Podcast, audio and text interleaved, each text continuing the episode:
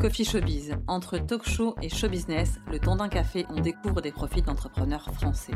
Mieux comprendre et mieux consommer le business, des séries d'interviews de personnalités inspirantes qui présentent des startups et des entrepreneurs, des métiers et des best practices. Chaque jeudi en live à 13h30 sur Instagram, on partage un café avec une startup. 30 minutes sharp avec le fondateur pour comprendre son aventure entrepreneuriale. Ici, en version podcast, on accueille son VIP, son partenaire, son salarié, son prestataire, la personne la plus importante de sa structure. Coffee Showbiz, le VIP, pour vous donner les clés d'un profil, d'un job et de ses skills. Si cet épisode te plaît, tu peux le partager en tagant Agence Represent et mettre 5 étoiles sur la plateforme de ton choix. Bonjour tout le monde, on se retrouve comme chaque semaine dans le VIP du Coffee Showbiz, le podcast dédié aux entrepreneurs. Est-ce que vous avez regardé le live avec Luc de YouSign? YouSign, c'est un outil incroyable qui te permet de signer des documents administratifs important en tant que B2B ou en tant que B2C euh, pour un petit peu calibrer et gérer et valider une collaboration. Et pour le VIP du Coffee Showbiz, Luc a nommé son tout nouveau CEO qui s'appelle Alban Sayag. Salut Alban, comment vas-tu? Bonjour, je vais très bien, merci. Bon, alors tu es tout récemment nommé CEO de YouSign. Donc Luc a décidé d'être un peu moins opérationnel. C'est tout récent, ça date du 1er janvier. Tout à fait. C'était prémédité, ça, que tu deviennes euh, CEO non, non, c'était pas du tout prémédité. par contre, ça fait un moment que je suis chez YouSign, ça va eh faire presque deux ans et demi maintenant. Et on a eu une transition un petit peu progressive, on en reparlera peut-être, mais mmh voilà, j'étais pas, pas du tout CEO au début et pas prévu pour, non. Ouais. YouSign, ça fait, ça fait ses dix ans là, en 2000, ça a bah, ses dix ans. Ouais, c'est ça.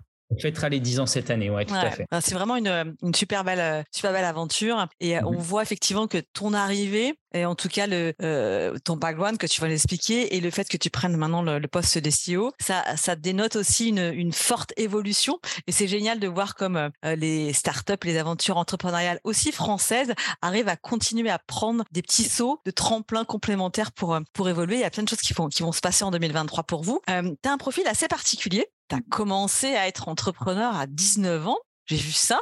C'est ça, ouais. Entrepreneur depuis quasiment aussi loin que je puisse me rappeler. Donc, euh, ouais, dès que j'ai commencé mes études supérieures, j'ai eu un premier projet. On a essayé de lancer ce qu'on connaît tous aujourd'hui sous le nom de Bluetooth, donc un protocole de communication sans fil. Euh, voilà, en n'étant pas ingénieur du tout, mais euh, en se disant que ça pourrait servir à faire beaucoup de choses. Et on voit que c'est le cas aujourd'hui. Ça a duré un peu plus de trois ans, mais ça a été difficile de combattre bah, les gros, bah ouais. les très gros, et puis un standard marché euh, voilà. Euh, mais, ça, mais ça a continué ensuite. J'ai cofondé une deuxième euh, entreprise en terminant mes études, qui était une boîte plus classique de IT, quoi, de services et de développement logiciel, qui a bien fonctionné, qui a été racheté par Capgemini quelques années plus tard, pour qui j'ai travaillé un bon moment. Du coup, et là, c'est quelque chose qu'on a développé jusqu'à un peu plus de 30 millions de revenus.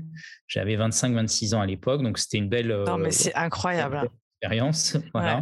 Non, mais tu vas, avant que tu, tu déroules les autres projets que tu as eu, parce que tu en as eu plein, et en plus, qui, qui, nous parle, nous, euh, tu parleras de, la mobilité. Mais mmh. moi, j'ai je, une, question qui me vient tout de suite à l'idée. 19 ans, on vient d'avoir le bac, on a commencé les études supérieures, on a un peu tout feu, tout flamme, euh, à découvrir bah, toutes les capacités qu'on a autour euh, du monde. Qu'est-ce qui fait que tu te lances dans l'entrepreneuriat? Parce qu'il y a l'idée du Bluetooth qui était effectivement incroyable déjà, mais il y a le fait de se dire, je vais monter ma boîte et je vais être entrepreneur. Qu'est-ce qui a fait ça? C'est des études, c'est la famille, c'est. Euh je pense que c'est un peu la famille. Ouais, j'ai un, père qui est euh, entrepreneur, euh, serial entrepreneur aussi, qui a monté plein plein d'affaires dans plein de domaines différents. Et je crois que du coup, c'était assez naturel. Je pense que j'ai baigné là-dedans depuis toujours. Et du coup, très vite, on pourrait même monter plus loin. J'ai eu des premiers business quand au lycée. Et donc, voilà, j'ai pas arrêté d'essayer de monter des, des, des affaires depuis très longtemps. Et donc, ouais, c'est ça, c'est un contexte familial, je pense. Et puis après, il y avait euh, l'envie de, construction, de réussite de quelque chose qui était assez présente aussi. Avant, c'était euh, plus jeune, ça a été dans le sport pendant un, mmh. bon moment, dans le tennis, voilà. Et, euh, et ouais, je pense que c'est un peu les deux, quoi. Waouh.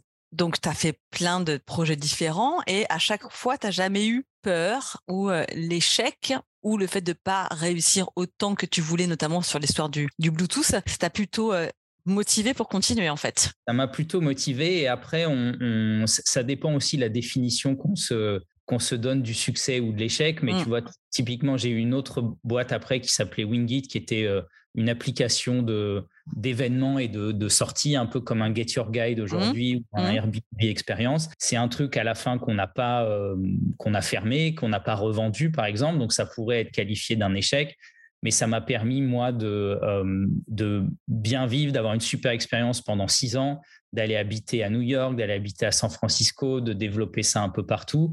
Est-ce que finalement, c'est pas un succès aussi? Mmh. Probablement, même s'il n'y a pas eu euh, le succès qu'on attend quand même tous, qui est l'exit quand on monte une startup. mais, euh, mais j'y ai trouvé plein d'autres choses. Et donc, tu as passé quelques années chez Capgemini. Oui.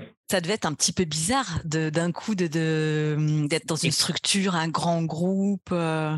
Écoute, ça, a été parce qu'en réalité, on était euh, donc c'était en Suisse, à Genève à l'époque. On habitait là-bas avec ma femme et on était relativement indépendant. Donc euh, c'était presque une start-up au sein d'un grand groupe et donc il y avait ouais beaucoup de marge de manœuvre, beaucoup d'indépendance pour essayer de développer l'entité locale.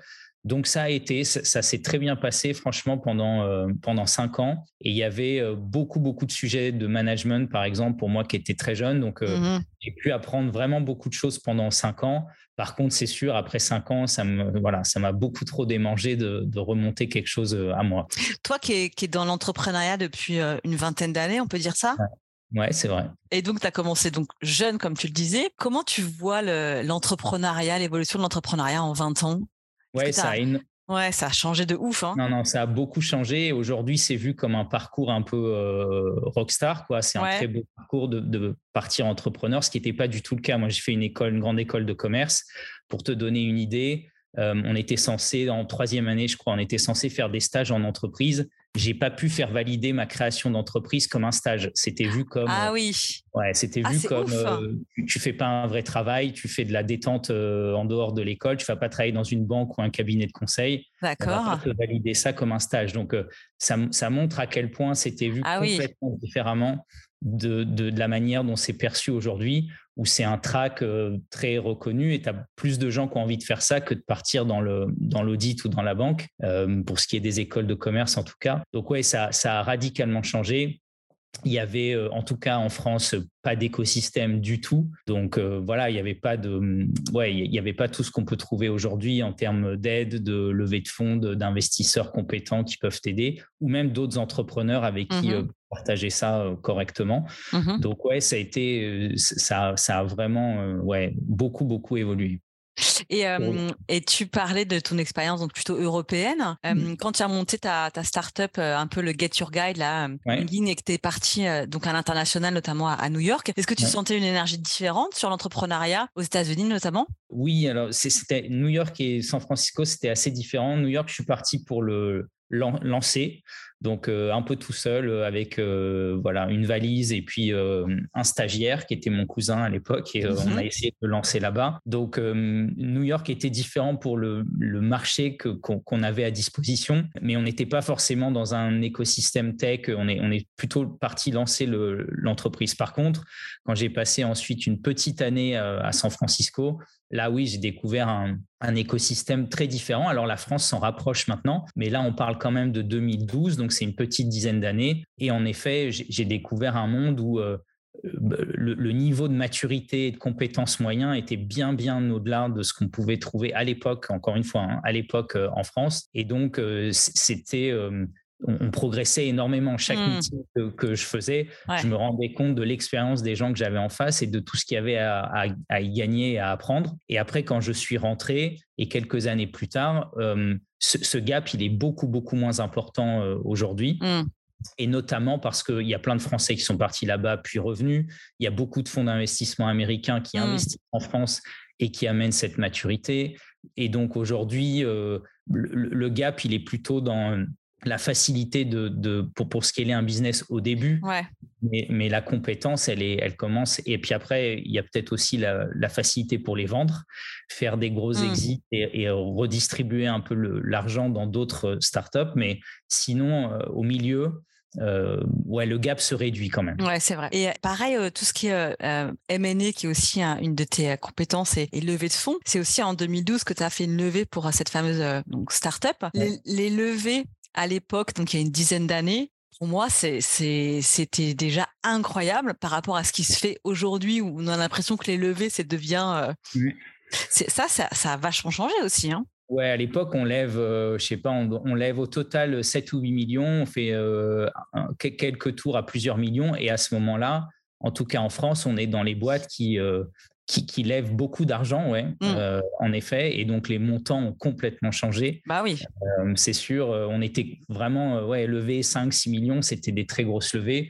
Aujourd'hui, c'est presque un gros seed qu'on fait. Exactement. C'est démarrage. Donc, c'est incroyable, hein, comme les choses évoluent. Alors peut-être que dans quelques années, ça va retomber, mais on est encore sur un, un, train où les tickets, c'est 10, 15, 30 facilement aujourd'hui, notamment dans la tech, notamment sur des problématiques et des développements comme, comme YouSign. Ça, ça, retraduit la, maturité dont on parlait un peu. Du coup, le, marché est plus mature. On sait qu'on peut donner ces montants-là à des entrepreneurs expérimentés qui vont mmh pouvoir en faire un succès. C'était ouais, pas, pas le cas il y a 10-12 ans. Quoi. Mmh, mmh. Tu as continué un petit peu à avancer donc, dans tes aventures entrepreneuriales et notamment là, tu as créé euh, au bike. Alors moi, je suis fan de vélo, hein, je circule qu'à vélo euh, dans Paris. J'étais une des premières à avoir pris la carte Vélib euh, à l'époque. Qu'est-ce qu'on peut dire de cette expérience au bike? Alors ouais, au, bike, ça se rapproche un tout petit peu de l'expérience YouSign. Mmh. parce que en fait, j'étais pas le cofondateur, j'ai rejoint deux fondateurs euh, qui étaient euh, à Singapour et euh, qui venaient de lever 100 millions et qui m'ont dit voilà, on a fait que le marché, on a fait que l'Asie et on cherche quelqu'un pour nous aider en Europe. On a 20 000 vélos dans des containers et voilà, on veut quelqu'un qui, qui, va développer le business en Europe. Et j'ai trouvé ça drôle comme euh, potentielle expérience, très différente de ce que j'avais pu faire, beaucoup d'opérations, donc il euh, faut, faut les prendre, ces vélos, faut les mettre dans la rue, il faut gérer ce, hardware-là. Donc, euh, il n'y avait pas de régulation du tout. Donc, voilà, il y avait un côté un petit peu, un petit peu nous, très nouveau, un peu pirate de cette activité. Donc, ça m'a voilà, ça m'a plu, j'ai dit OK. Et on a lancé une dizaine de pays d'Europe rapidement en, un an, un an et demi et on, a essayé de faire grandir ça. Donc, c'est un, business très particulier qui a l'avantage de. Tu n'as pas besoin de marketing, en fait. Ton, produit est marketing. Tu poses les vélos dans la rue et mmh. ça fonctionne tout de suite. C'est mmh. immédiat, mmh. sans coût d'acquisition. C'est assez bluffant. J'ai jamais vu un business qui partait aussi vite. Par contre, quand tu rentres dans le, dans le, dans le détail de ce business-là, c'est très compliqué on gagne pas du tout d'argent. D'ailleurs, euh, on a vu hein, quasiment toutes ces entreprises se sont retirées aussi vite qu'elles sont, euh, qu'elles sont arrivées. Restent ceux qui peuvent euh, adjoindre ça à un autre business complémentaire, Uber, des gens comme ça, ça, peut fonctionner mais c'est très consommateur de capital, mmh, vraiment. Mmh, mmh, en tout cas, tu avais déjà cette étiquette sur le marché, euh, dans le milieu, d'être en mesure de prendre à bras le corps euh, un projet entrepreneurial et de le développer localement. Euh, ce fameux poste de CEO que tu as eu chez YouSign, avec cette capacité d'une overview des attentes, des demandes, de la façon de faire pour ben, arriver à un, enjeu business et un objectif. Et donc ça, c'est assez intéressant de voir comment en fait ta carrière fait que tu as été étiqueté de manière positive hein, sur tes mmh. capacités. et puis ensuite, tu as continué à être à fond dans l'entrepreneuriat. Donc tu as rejoint l'incubateur, on peut dire ça, de Air France KLM, c'est ça? Alors, on a oui et non. En fait, on a. Je suis arrivé au tout début. L'idée de d'Air France KLM, c'était de monter plutôt un, un startup studio et un fonds d'investissement euh, early stage. Euh, donc des entreprises qu'on crée nous et des entreprises euh, ouais, très jeunes dans lesquelles on pouvait investir pour réinventer le transport de biens et de personnes. Voilà, et ils ont cherché un entrepreneur pour les aider à faire ça. Donc du coup, avec un, un, un, très bon angle, je trouve, pas en me choisissant moi en particulier, mais en choisissant un entrepreneur pour dire ça peut pas monter des entreprises mmh. un peu à la chaîne et investir, ça peut pas être le, cœur de métier d'un corporate et on va pas y trouver les compétences au sein de notre groupe. Il faut aller chercher un, ex-entrepreneur. Donc, euh, j'ai été ravi de faire ça parce qu'à cette époque-là, euh, après mes différentes expériences, franchement, j'étais assez fatigué. Je me voyais mmh. pas retourner aux commandes moi. Donc, j'étais très content d'aider d'autres à faire plutôt. Et donc, euh, voilà, pendant deux ans, c'était très. Alors, c'était aussi une création d'entreprise parce qu'il a mmh. fallu tout remonter, créer une équipe, créer une thèse d'investissement et puis démarrer. Mais euh, voilà, j'étais plutôt dans, dans la posture de, de coach, d'aide, d'entrepreneur plutôt que de le faire moi-même. Euh, on a monté plusieurs projets, 4-5 projets. Et puis ensuite, on est arrivé, il y a eu deux facteurs. Il y a eu le changement de direction générale chez euh, Air France KLM avec euh, une vision un peu différente de ce que le groupe devait faire, plus, plus centré sur le core business et moins sur euh, des activités à côté. Et puis le Covid aussi, qui, mmh, quand on a une thèse d'investissement autour du transport des biens et des personnes, bon, bah, on se rend vite compte que ça va, ça va devenir compliqué. Mmh. Quoi. voilà, donc fait ça deux ans, on l'a arrêté, on l'a arrêté pour ces raisons-là, mais c'était très intéressant d'être de l'autre côté. C'était la première fois pour moi, côté investisseur plutôt. Et après, il y a eu une petite période de flou entre les deux qui était est-ce que je veux rester de ce côté-là ou est-ce que je veux repasser plutôt côté entrepreneurial, les mains dedans? Et j'étais plutôt parti pour rester côté investisseur, franchement. Et j'avais beaucoup de discussions à cette époque avec les gens Defenders qui sont vraiment les meilleurs quand on parle de Startup Studio, c'est la référence absolue. Mmh. Et donc, je, leur ai demandé pas mal de conseils quand j'essayais de le faire moi. Euh, et donc, voilà, on a établi la relation comme ça. Et puis, quand ils ont su que j'arrêtais, ils m'ont dit, écoute, euh, bah voilà, peut-être que je ne sais pas si ça te tente, mais on a un truc, on a YouSign, c'est une très belle boîte, et on cherche euh, quelqu'un pour ah! venir aider les fondateurs. Ok, ok, je n'avais pas cette connexion, hyper intéressant. Alors pour euh, recontextualiser, eFounder, c'est effectivement un, un, startup studio. Ça veut dire mmh qu'il y a des idées à l'intérieur. C'est ça. Qui sont pensées et on va créer la team pour développer l'idée. C'est ça. Peu ça pour résumer, euh, ça se passe un peu comme ça. Ouais, c'est ça. Ils ont des, idées, des grands thèmes qu'ils ont envie de travailler. Ils ont une équipe interne quand même qui permet de faire beaucoup de choses, donc euh, de la tech, du produit, du design, etc. Et ensuite, ils vont monter des équipes avec des entrepreneurs extérieurs. Ils vont chercher un CEO, un CTO. Euh, ils vont les financer. Ils vont leur donner toute leur expérience dans le SaaS. Et puis, euh, et, puis ils vont développer ça le plus rapidement possible. Exactement. Et donc, YouSign fait partie de eFounders.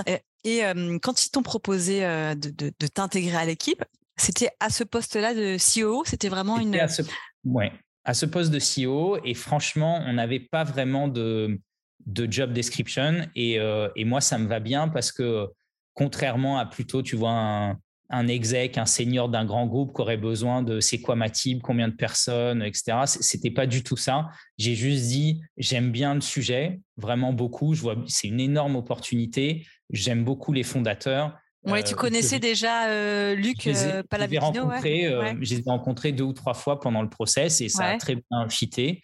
Et donc, j'ai dit, OK, j'y vais et puis on verra bien. Donc, j'avais pas d'équipe, pas de job description. Je suis juste arrivé et j'ai dit, les gars, je vous aide partout où, où je vois qu'il y a besoin d'aide. Donc, j'ai mmh fait tout un tas de choses différentes. On a lancé des pays, l'Allemagne et l'Italie. on a, oui, il y avait quand même une feuille de route quand tu es arrivé d'un développement. Il y avait des priorités, Il y avait des priorités et l'international en faisait partie. Euh, mais euh, c'était à peu près tout. C'était préparer la boîte pour euh, scaler plus fort parce que avec le Covid, c'est vrai mmh. que YouSign se développait énormément. Ça a mmh. beaucoup aidé la boîte. Il y avait le développement international. Et puis, il y avait voir un petit peu au-delà aussi et se dire qu'est-ce qu'on peut faire de YouSign dans les 3, 4, 5 ans mmh. qui viennent. Donc, ouais, j'ai, au début, j'ai fait ça. Donc, et puis, opérationnellement, donc j'ai aidé opérationnellement où est-ce qu'on peut s'améliorer. Je voyais des choses un peu d'extérieur.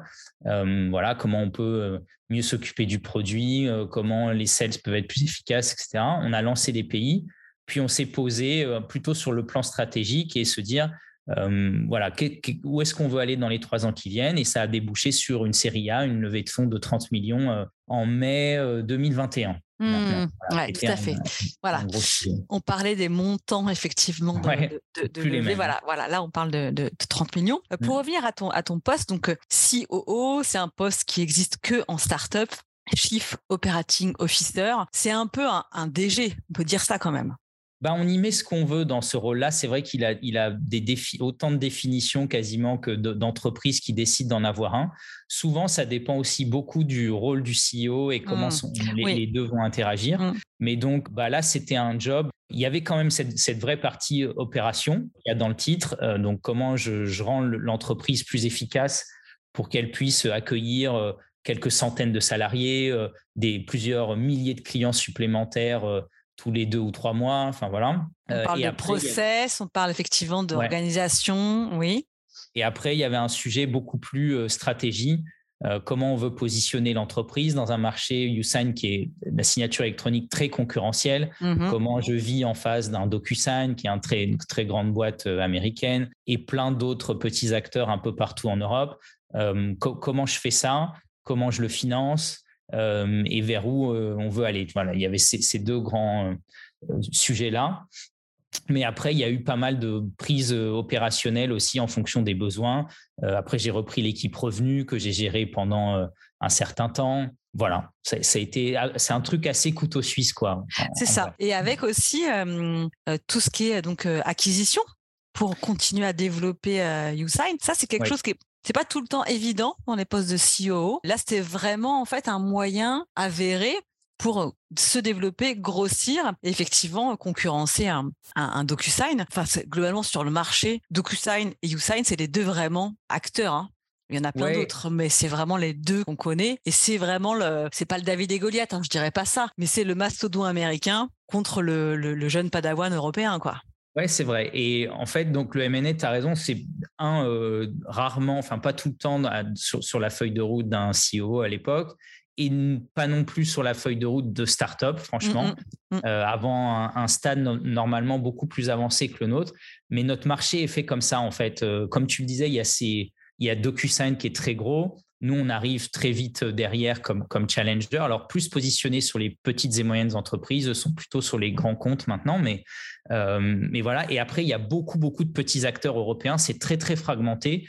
Et c'est ce qui, ce qui explique que sur notre marché, on ait besoin. C'est un marché qui se consolide. Mm. Il y a pas mal d'opérations d'acquisition, de, de, rachat parce qu'il y a beaucoup, beaucoup de petits acteurs. Donc, c'est aussi notre marché qui veut ça.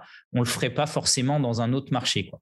Mmh. Et puis surtout, vous l'avez internalisé parce que souvent, c'est confié à des cabinets d'avocats extérieurs euh, ou, des, indépendants qui vont gérer cet aspect-là. Là, le fait de le garder à la maison, c'est aussi, mmh. une, je trouve, une vision d'entreprise une façon de, penser, de structurer. Euh, et ça, va tout à fait. Je connais pas Luc euh, bien, mais tu vois, c'est cohérent par rapport à son discours, je trouve. Ouais, et tout à fait. Donc, on ne prend pas de banque d'affaires, on le fait mmh. nous-mêmes.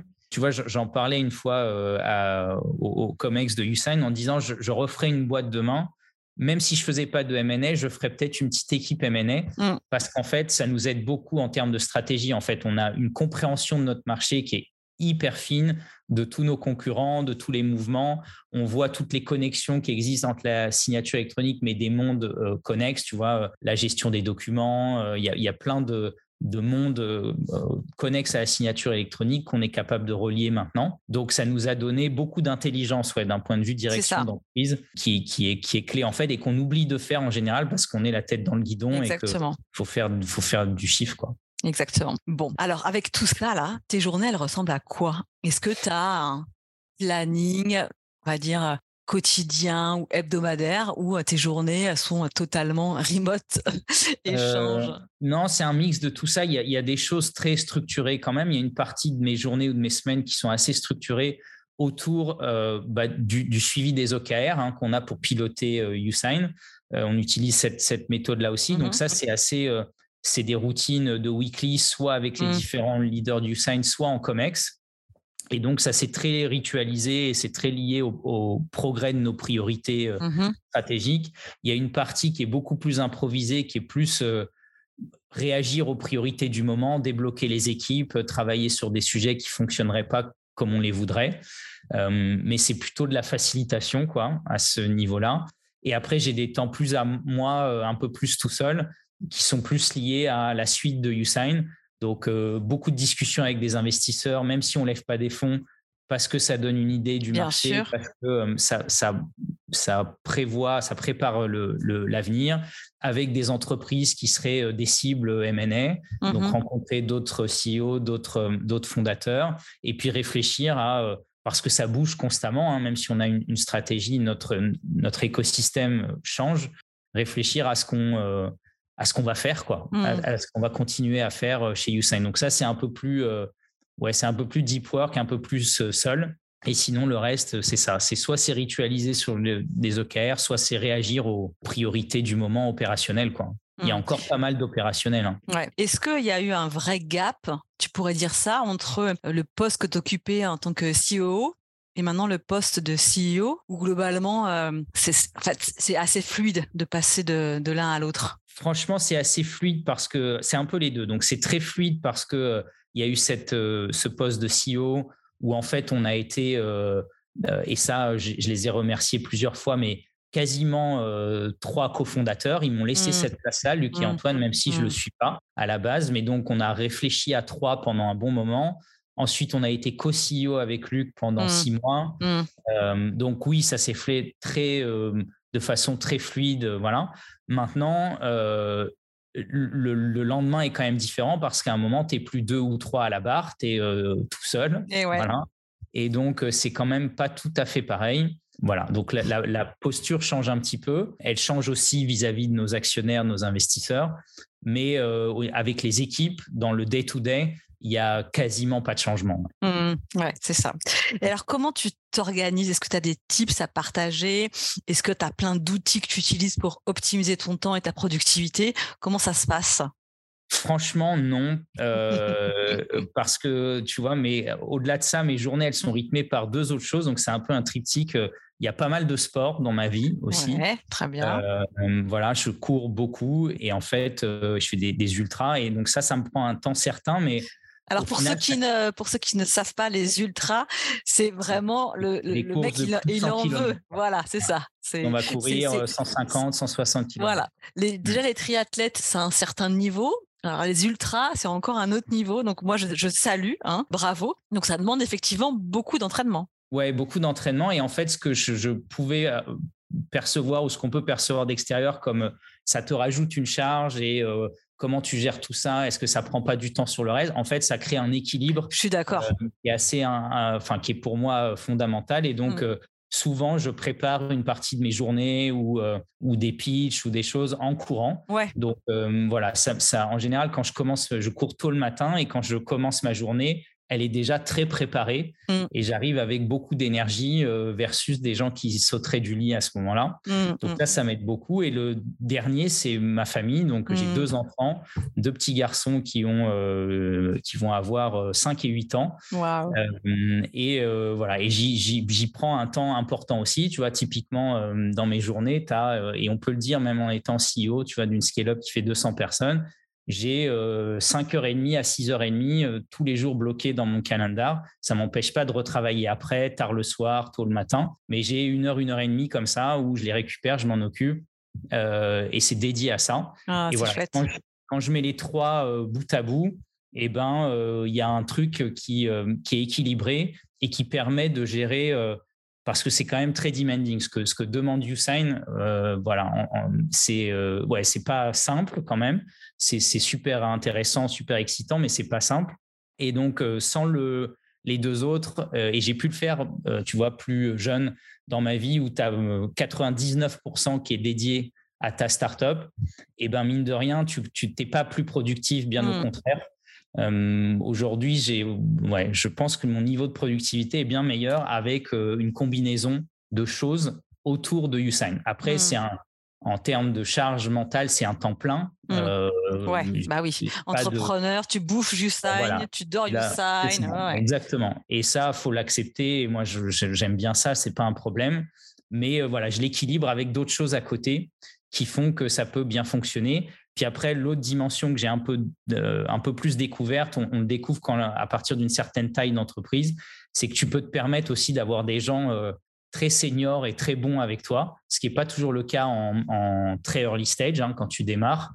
Euh, et là, c'est le cas aussi. Donc, j'ai un, COMEX avec des gens qui m'aident mmh. beaucoup. Donc, euh, c'est loin d'être un truc solitaire maintenant. Ça, ça, dépend aussi de plein d'autres gens qui sont, qui sont très bons. Mmh. Mais effectivement, tu es dans une team, tu es patron d'une team, et donc il y a ce côté euh, que tu peux déléguer. Et tu as raison, tu as un triptyque en fait euh, qui est parfait. Hein, euh, c'est moi, à titre perso, comment je m'épanouis et comment je suis efficace. Donc ça, c'est le sport. Tu as le côté, on va dire, vie personnelle, familiale avec ta femme et tes enfants. Qui t'apporte aussi cette balance. Et puis tout ça, tu entre guillemets, c'est au service de Usain parce que s'il y en a un qui marche pas, bah Usain aussi peut aussi bah, en pâtir. Et c'est comme ça que tu euh, tu t'organises. Non, c'est chouette. Je vois que les, les, en tout cas dans l'entrepreneuriat, j'ai l'impression que la valeur sport et famille est vraiment importante. C'est-à-dire que euh, la réussite de ta startup dépend aussi de ta réussite, enfin, de ton bien-être personnel et familial et ça sert ton projet entrepreneurial. Ça c'est un truc. Euh, chaque interview, euh, pas plus tard que la semaine dernière, hein, le, donc Boris Pourreau, le fondateur, donc je te disais de Running Heroes et donc de mmh Mind Day, lui, il commence sa journée par faire du sport. Et il, bah il, sent bien la différence quand un jour il n'a pas le temps, il est vachement moins efficace sur sa startup. Oui, bah parce que je pense que c'est des, des, rôles, euh, encore une fois, c'est très exigeant, comme peut l'être euh, du sport quand on essaye de le faire à un certain niveau. Il y a quand même une exigence de, performance euh, au quotidien. Alors souvent, on le fait parce qu'on aime ça, mais, mais du coup, le seul moyen de bien le faire, c'est d'être bien dans ses baskets, quoi, bien dans sa tête. Donc, faut trouver, et la recette peut changer d'une personne à l'autre, mais le, cœur du sujet, il est là. Une fois que tu as trouvé le, tu es, bien dans ta tête, bien dans tes, baskets, bah, du coup, tu vas être productif et tu vas pouvoir gérer ce niveau de stress, de pression, de, charge de travail, etc. Sinon, tu peux, tu peux pas juste t'exploser en vol. Donc, c'est vrai que le sport est en général une bonne aide et tu as, raison, il y a beaucoup d'entrepreneurs qui font pas mal de sport à côté aussi euh, et qui essayent de passer du temps avec leur, famille pour avoir une forme d'équilibre parce que euh, ouais, je pense que la, un peu la mode où tu n'avais que euh, 100% c'est ton entreprise, ça, dans la durée, ça peut pas fonctionner, d'autant plus que c'est un, c'est quand même plutôt un marathon. Hein, si on reprend une image du sport,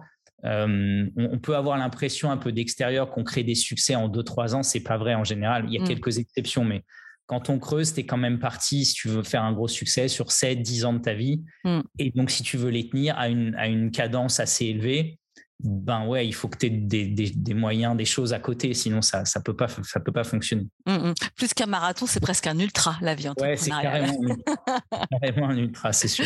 Bon, en tout cas, merci beaucoup pour cet échange, Alban, c'est hyper intéressant. Encore toutes mes félicitations hein, pour euh, cette nomination, plein de, de, succès pour toi et pour YouSign et aussi euh, pour ta famille. Il est encore le temps de te souhaiter aussi une très bonne année, pleine de bonheur et de succès. Merci beaucoup, Alban.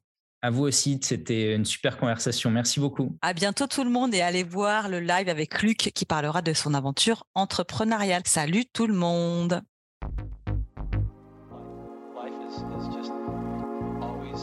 Coffee Showbiz vous est présenté par Represent, The Next Level Agency spécialisée en communication et en développement de marque. Abonne-toi ici et sur Instagram pour suivre nos aventures. at Agence Represent.